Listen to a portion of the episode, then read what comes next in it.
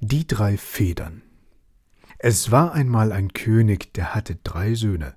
Davon waren zwei klug und gescheit, aber der dritte sprach nicht viel, war einfältig und hieß nur der Dummling. Als der König alt und schwach ward und an sein Ende dachte, wusste er nicht, welcher von seinen Söhnen nach ihm das Reich erben sollte. Da sprach er zu ihnen, Zieht aus, und wer mir den feinsten Teppich bringt, der soll nach meinem Tod König sein. Und damit es keinen Streit unter ihnen gab, führte er sie vor sein Schloss, blies drei Federn in die Luft und sprach, Wie die fliegen, so sollt ihr ziehen. Die eine Feder flog nach Osten, die andere nach Westen, die dritte flog aber geradeaus, flog nicht weit, sondern fiel bald zur Erde. Nun ging der eine Bruder rechts, der andere ging links, und sie lachten den Dummling aus, der bei der dritten Feder, da wo sie niedergefallen war, bleiben musste.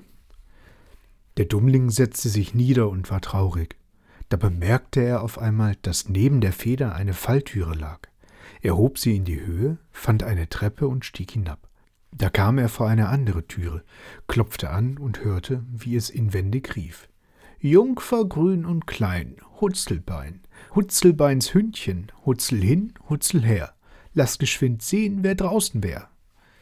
Die Türe tat sich auf, und er sah eine große, dicke Itsche, eine Kröte sitzen und rings um sie eine Menge kleiner Itschen. Die dicke Itsche fragte, was sein Begehren wäre. Er antwortete, ich hätte gerne den schönsten und feinsten Teppich.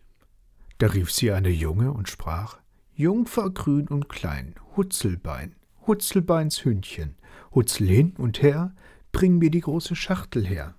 Die junge Itsche holte die Schachtel und die dicke Itsche machte sie auf und gab dem Dummling einen Teppich daraus, so schön und so fein, wie oben auf der Erde keiner konnte gewebt werden.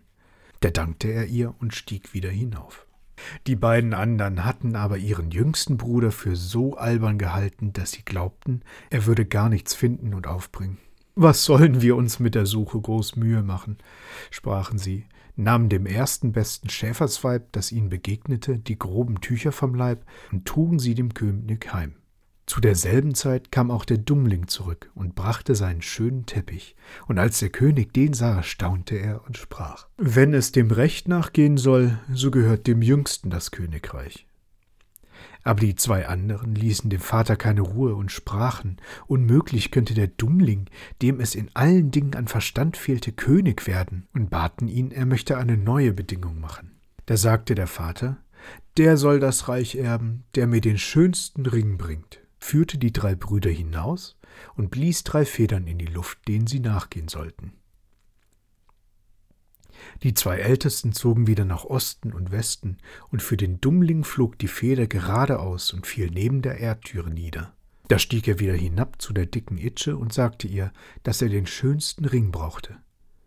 Sie ließ sich gleich ihre große Schachtel holen und gab ihm daraus einen Ring, der glänzte von Edelsteinen und war so schön, dass ihn kein Goldschmied auf der Erde hätte machen können. Die zwei Ältesten lachten über den Dummling, der einen goldenen Ring suchen wollte, gaben sich gar keine Mühe, sondern schlugen einem alten Wagenring die Nägel aus und brachten ihn dem König. Als aber der Dummling seinen goldenen Ring vorzeigte, so sprach der Vater abermals, ihm gehört das Reich. Die zwei Ältesten ließen nicht ab, den König zu quälen, bis er noch eine dritte Bedingung machte und den Ausspruch tat, der sollte das Reich haben, der die schönste Frau heimbrächte. Die drei Federn blies er nochmals in die Luft, und sie flogen wie die vorige Male. Da ging der Dummling ohne weiteres hinab zu der dicken Itsche und sprach, ich soll die schönste Frau heimbringen. Ei, antwortete die Itsche, die schönste Frau, die ist nicht gleich zur Hand, aber du sollst sie doch haben. Sie gab ihm eine ausgehöhlte gelbe Rübe mit sechs Mäusen bespannt. Da sprach der Dummling ganz traurig, was soll ich damit anfangen? Die Itsche antwortete, Setze nur eine von meinen kleinen Itschen hinein. Da griff er auf Gewrate wohl eine aus dem Kreis und setzte sie in die gelbe Kutsche, aber kaum saß sie darin, so ward sie zu einem wunderschönen Fräulein, die Rübe zur Kutsche und die sechs Mäuschen zu Pferden. Da küsste er sie, jagte mit den Pferden davon und brachte sie zu dem König. Seine Brüder kamen nach, die hatten sich gar keine Mühe gegeben, eine schöne Frau zu suchen, sondern die ersten besten Bauernweiber mitgenommen. Als der König sie erblickte, sprach er Dem Jüngsten gehört das Reich nach meinem Tod. Aber die zwei Ältesten betäubten die Ohren des Königs auf neue mit ihrem Geschrei. Wir können's nicht zugeben, dass der Dummling König wird, und verlangten, der sollte den Vorzug haben, dessen Frau durch einen Ring springen könnte, der da mitten in dem Saal hing. Sie dachten, die Bauernweiber können das wohl, die sind stark genug, aber das zarte Fräulein springt sich tot. Der alte König gab das auch noch zu. Da sprangen die zwei Bauernweiber, sprangen auch durch den Ring, waren aber so plump, dass sie fielen und ihre groben Arme und Beine entzwei brachen. Darauf sprang das schöne Fräulein, das der Dummling mitgebracht hatte, und sprang so leicht hindurch wie ein Reh, und aller Widerspruch musste aufhören. Also erhielt er die Krone und hat lange in Weisheit geherrscht. Schlaf gut, lieber Homies.